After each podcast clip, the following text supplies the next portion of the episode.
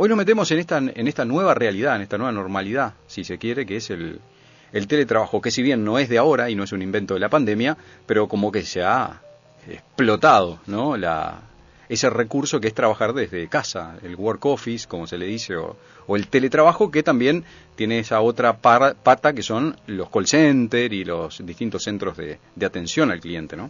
Sí, sí, efectivamente, es una, el teletrabajo es una modalidad, una alternativa del trabajo a distancia, no exclusivamente. Exacto. El teletrabajo lo que requiere es la conexión, o sea, el trabajo remoto pero conectado, o sea, en conexión. No es un trabajo que se realice en, en un lugar diferente de la sede física de la empresa y luego sea entregado, sino que se va prestando, o sea, desde tracto sucesivo, o sea, se va ejecutando el trabajo, pero fuera del lugar de la empresa, fuera de la sede física o de la planta física de la empresa, y se va entregando en forma simultánea con el desarrollo del resto de las actividades de la empresa. ¿Se puede, ¿Se puede decir que hace teletrabajo un preventista? que eh, recorre una ruta de ventas y va enviando los pedidos en forma remota por un dispositivo, sea un celular, sea una tablet, etcétera? Sí, ahí habría una, una situación mixta, digamos. El trabajador está ejecutando físicamente un trabajo, una tarea, y tocando puntos, porque eso forma parte de, su trabajo, de la modalidad de su trabajo, y a su vez va enviando porque el teletrabajo no necesariamente tiene que ver con lo medular de la función del trabajador, sino que tiene que ver con entrega de reportes, eh, la preparación del trabajo, etcétera, etcétera. Esto está íntima e inexcindiblemente ligado a el tiempo de trabajo, o sea, cuál es el tiempo que el trabajo, eh, que el trabajador pone a disposición, su fuerza, y cuál es el tiempo que el empleador toma independientemente de eh, el producto que finalmente reciba el trabajo. Esto es muy antiguo.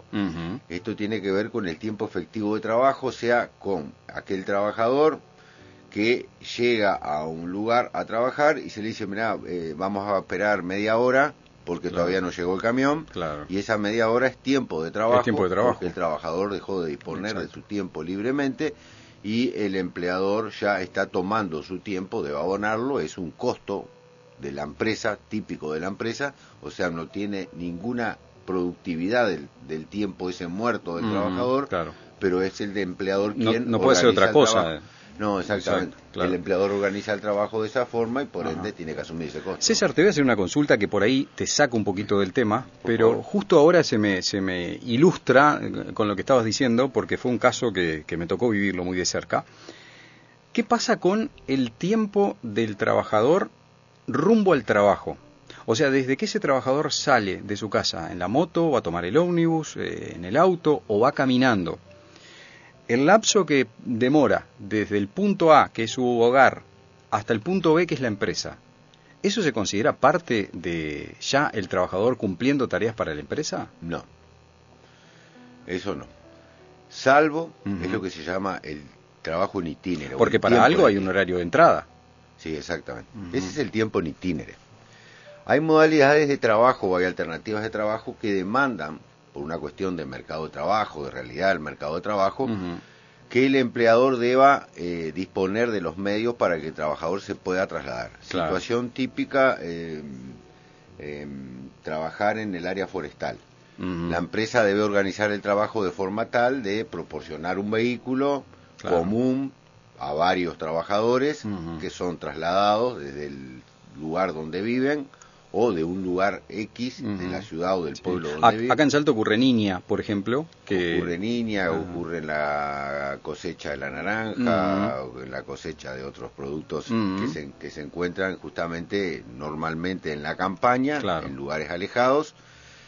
Se tienen que dar tres requisitos. Hay tres requisitos que lo demanda la, la, normativa. En primer lugar, que el, empleado, que el, el empleador asuma el transporte del trabajador. En segundo lugar, que se ubica a más de un kilómetro de la localidad donde ah. vive el trabajador. Eso está estipulado así. Sí, está estipulado así. Esto es muy fácil contestarte porque simplemente leer es, es leer la normativa. Sí. Y algo que no es tan novedad, pero para algunos puede serlo, eh, el, el, decreto del 57 establecía una tercera exigencia y era que el eh, tiempo durara más de una hora, el tiempo de traslado durara más de una hora. Mm. Con lo cual, si el trabajador eh, hacía el recorrido en una hora y cuarto, la empresa se hacía cargo del transporte y estaba ubicado más de un kilómetro de la mm. localidad donde vive el trabajador, eso se consideraba tiempo de trabajo.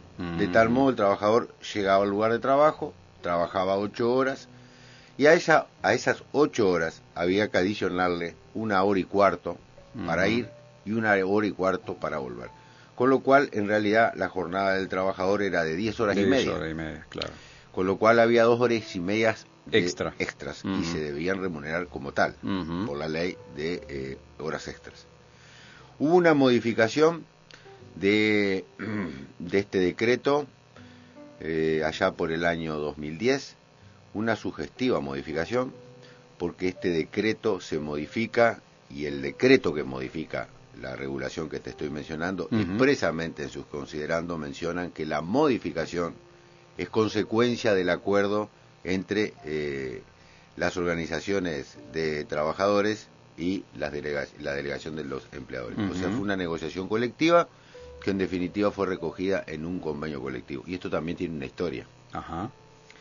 Y es que previamente a esto, a nivel de Consejo de Salarios, se había regulado lo que ahora te comento, y la justicia entendió que en Consejo de Salarios no es un ámbito competente para desplazar la legislación en materia de limitación de jornada. Y esto es una cuestión que tiene que ver con los límites de la jornada. Claro con lo cual muchas empresas ajustaron sus costos a lo que habían previsto, que en realidad habían previsto algo diferente, que era de, la normativa a nivel de Consejo Salario decía que no se consideraba tiempo de trabajo y se pagaba a cambio X suma, que era inferior al pago de horas extras. Esto fue desestimado y sobre todo en Rivera, en las madereras, se produjeron juicios cuantiosos en los cuales indefectiblemente las empresas perdieron estos juicios por, por cifras millonarias. ¿Entendido? Fue un costo este, no estimado y en realidad, esto lo analizamos en un congreso que se desarrolló justamente en la ciudad de Rivera, efectivamente Consejo Salarios no es el ámbito competente para hacer eh, estas cuestiones. La de la mm, zona más rígida del derecho del trabajo sin lugar a dudas se ubica eh, la limitación de la jornada. Del horario de trabajo, Exactamente. exacto. En eso el legislador, el Estado, en fin, es muy exigente en cuanto a reservarse claro. la potestad de decir, bueno, esto sí lo podés cambiar, podés redistribuir la jornada, yo en vez de trabajar de lunes a sábado, se trabaja de lunes a viernes y se redistribuyen las horas del sábado, claro. pero porque lo permite la legislación, no porque consejos salarios se reúnen claro. dirigentes sindicales y dirigentes empresariales con el Poder Ejecutivo y, y hacen esta, estas cuestiones que son de una gran desprolijidad. A ojos vista parece muy sano esto, ¿no? Porque decir, si no, eh, sería muy manoseada la normativa eh, por cualquier organismo, digo, sin desmerecer lo que son los consejos tripartitos. Pero no es la función. Pero no es la función, exactamente. Esto generó este convenio, este, este acuerdo entre empleadores que fue plasmado en definitiva en un decreto que sí es una norma hábil para, eh, para regular el punto. Y el decreto establece que se considera tiempo de trabajo todo aquel que supere la hora. Ajá. ¿Me explico? O sea, en vez de una hora y cuarto, 15 minutos. Si duró más de una hora, solamente. Si dura menos de una hora el viaje, no se lo considera tiempo de ah, trabajo. Ah, bien, bien. Acá te contesto a medias el, el, el lo que tú me preguntas. De tal modo, por regla, el tiempo que demanda el traslado del trabajador al lugar del trabajo no es tiempo de trabajo, no se paga, salvo que reúna estas tres características, o mejor dicho, estos tres componentes, y con eh, la salvedad que te acabo de formular del decreto de este del año 2010. A esto podés agregar como norma que en caso de accidentes de trabajo, hay tres hipótesis en que la ley de accidentes de trabajo, que es la ley 16.074, considera como que el accidente ocurrió en ocasión del trabajo, cuando se mm. está produciendo el traslado del trabajador. Ah. Y es cuando el ingreso o el acceso al lugar del trabajo admite particulares dificultades claro. que implican riesgo para el trabajor y el trabajador no tiene más remedio, no tiene otra solución, otra alternativa que llegar al trabajo.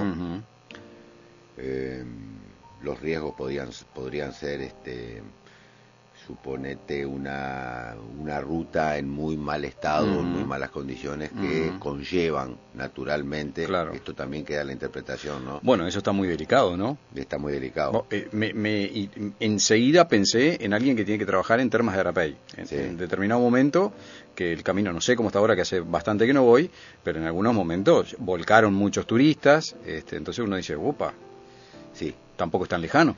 Ahí entramos en el terreno de la interpretación. De la interpretación, claro. Siempre tratamos de escaparnos, ¿no? Tratamos de... Porque esto fue negligencia del que conduce o fue por causa del... Digo, no sé, pensando muy de atrevido. Claro, y a los efectos de la ley, que es especiales eh, condiciones de riesgo. ¿Cuáles son las condiciones ah, especiales de riesgo? ¿Dónde está el límite de eso? Estamos ahí al límite de mm, eso. Mm, y mm. estamos al límite de la interpretación y la interpretación muchas veces determina este fatalmente la situación, porque después va a haber un tema de pruebas, de evaluación personal, en claro, Claro. Y ahí volvemos a la importancia de técnicos prevencionistas y demás que también influyen. Claro. Porque la normativa dispone la forma de traslado de los trabajadores. ¿No me acuerdo? Esto está regulado. por supuesto. O sea, no pueden ir arriba de un camión como ganado. Claro. Y van. Mm. Pero ese es un, uno de los eh, uno de los tres, este, una de las tres alternativas en que se considera que el accidente se que es un accidente de trabajo, el, que se produce en, el, en, el, en el traslado del trabajador al, lugar de trabajo.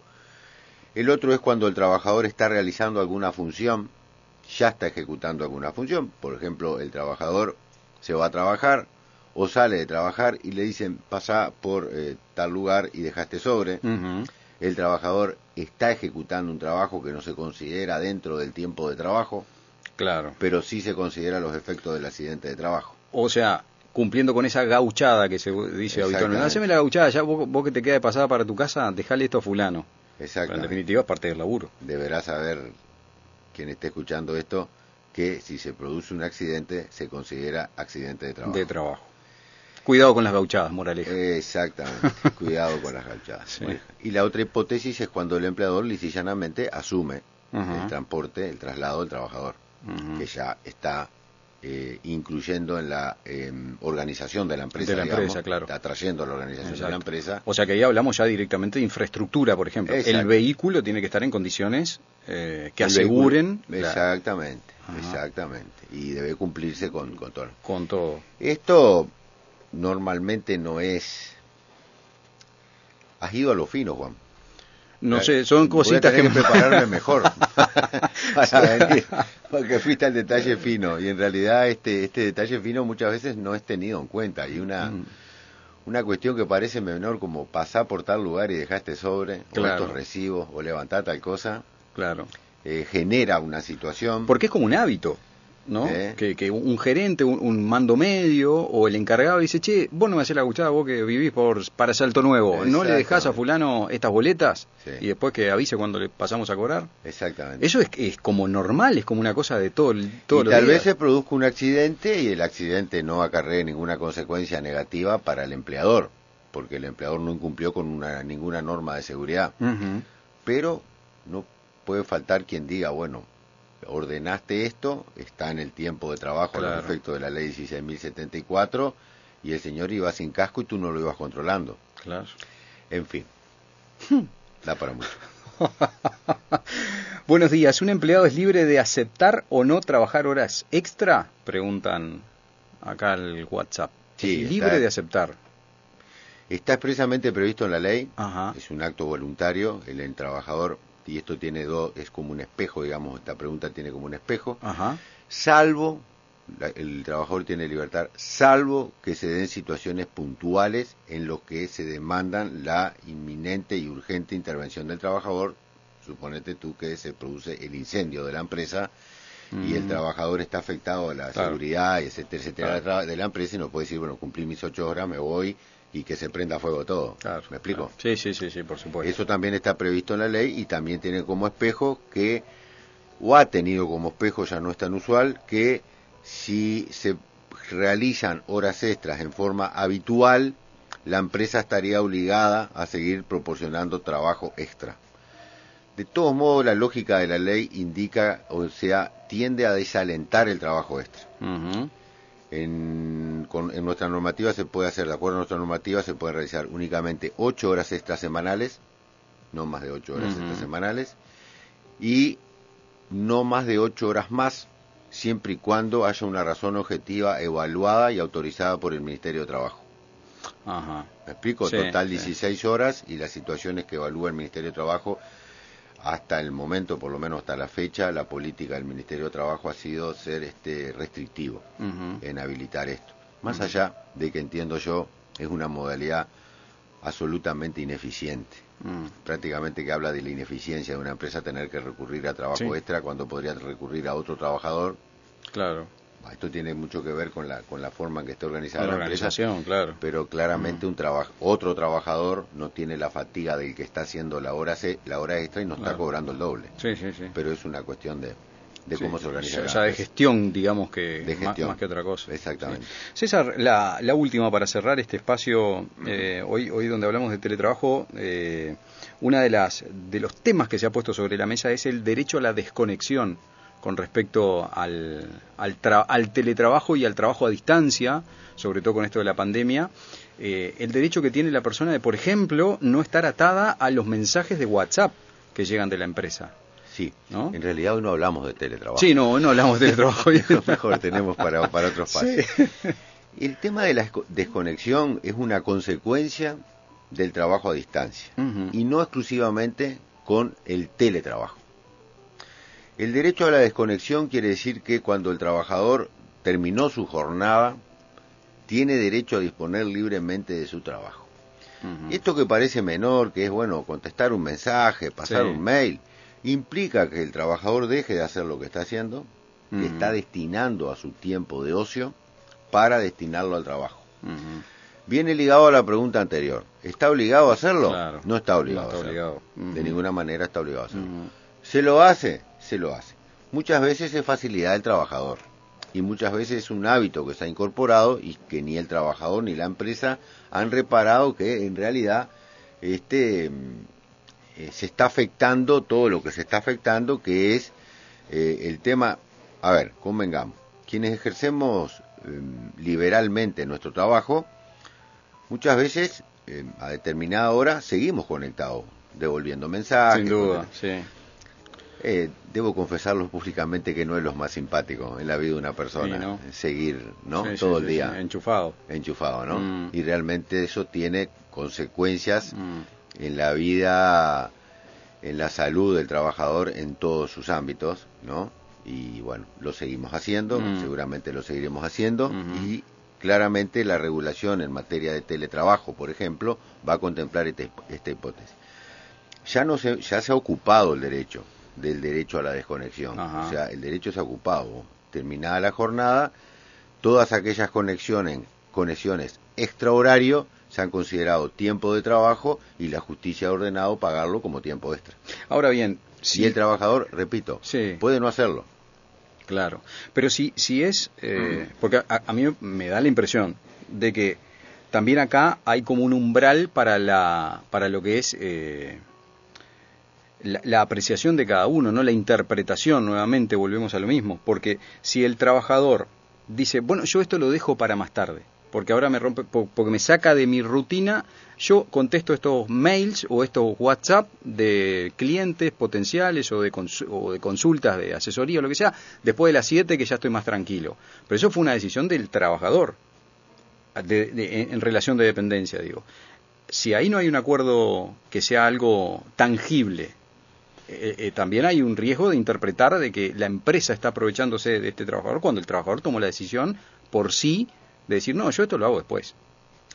Pero por una cuestión de logística personal, digámoslo. Mira, todos los paradigmas en materia de derecho del trabajo, de relaciones de trabajo, y por ende en lo que es el eje de la disciplina que es el contrato de trabajo, han sufrido una suerte de crisis de cuestionamiento o una crisis de actualización. Es decir, todo esto, Tal cual. que es el trabajo típico, ocho horas, toda la vida en la misma empresa, en el local de la empresa, en fin.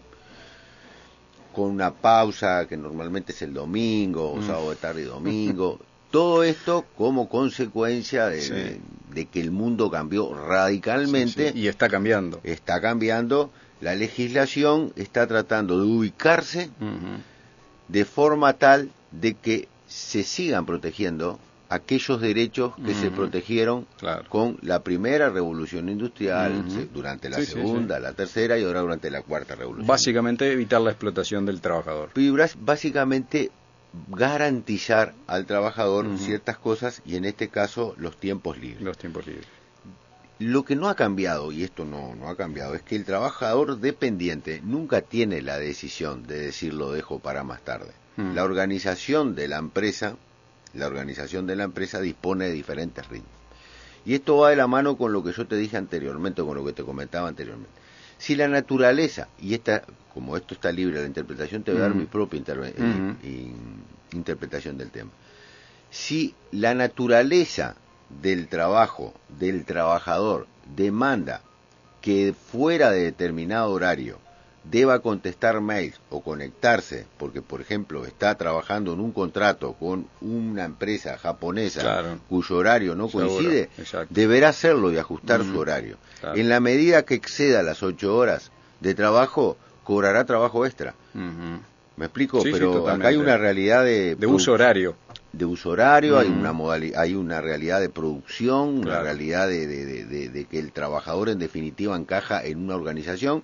La organización deberá contemplar qué es lo que deberá hacer la organización empresarial y hacia, y hacia dónde deberá ir la legislación, entiendo yo, con todos estos cambios, a coordinar, a moderar y a equilibrar los derechos de la persona, del trabajador persona, y también que la empresa reciba el producto que busca. Si no, quedamos trancados, ¿no? Claramente parece que vamos avanzando de lo general a lo particular y, hasta de la casuística, porque el mundo hoy en día nos da particularidades en todos los rubros. Sí, exactamente. Y esto tiene, por eso digo, si una vez que penetremos, si es que lo hacemos en el, en el terreno del teletrabajo, te darás cuenta, Juan, que esto tiene connotaciones en materia de seguridad, de intimidad, ni que hablar de la limitación de la jornada y demás condiciones de trabajo. Sin duda. Esto en realidad es un tema muy complejo. La ley sobre teletrabajo que está estudio en Uruguay va y viene, y va y viene porque pareciera ser que en una lógica casi que esquizofrénica cada agregado que se le hace la empeora sí es una cosa, es un proceso bastante inentendible, cuando parece bastante claro el camino que debería seguir. No digo la solución, tal vez se pueda diferir en cuál es la solución, pero el camino es el equilibrio entre estas dos cosas. Claro. La empresa contrata a un trabajador porque quiere algo de ese trabajador, si lo contrata en el sistema de teletrabajo es porque ha evaluado que la mejor forma de hacerlo ha sido a través del teletrabajo. El tema del distanciamiento social que es un tema que por lo menos lo que me es personal me parece que va a quedar definitivamente mm. porque detrás si me permiten de una peste va a venir otra peste y otra peste y otra peste y todos mm. tendremos que entender mm. que tal vez debamos mantener mayores distancias y bueno esto genera una nueva realidad una nueva modalidad un nuevo sistema de vida el trabajo no va a quedar ajeno a esto obviamente, las formas de producción de bienes no va a quedar ajeno a esto, lo que vamos a consumir y la forma en que vamos a consumir tampoco, y bueno, en las empresas se producen bienes. Uno de esos factores, no lo digo en términos peyorativos, pero uno de esos factores es el trabajo, es mm. el trabajo, y este deberá ajustarse a esa nueva realidad sin que esto implique cercenar derechos de nadie. Claro, totalmente. Ahí está la cosa. César, me quedé enganchadísimo con esto, así que el próximo miércoles hablaremos de teletrabajo. Hoy hicimos como una como un entremés, como el prólogo hicimos de, teletrabajo, pero me gustaría plantearte también para, para el próximo miércoles una cuestión que tiene que ver con eh, la cocina de, la, de las leyes y de, la, y de, las normativas, que es eso que tú decías recién, el, el va y viene muchas veces de las leyes que para los que estamos totalmente ajenos al mundo del derecho, nos resulta algo eh, como difícil de entender. por qué a veces se demora tanto y se va y se viene y que para acá y que para adelante y que para atrás.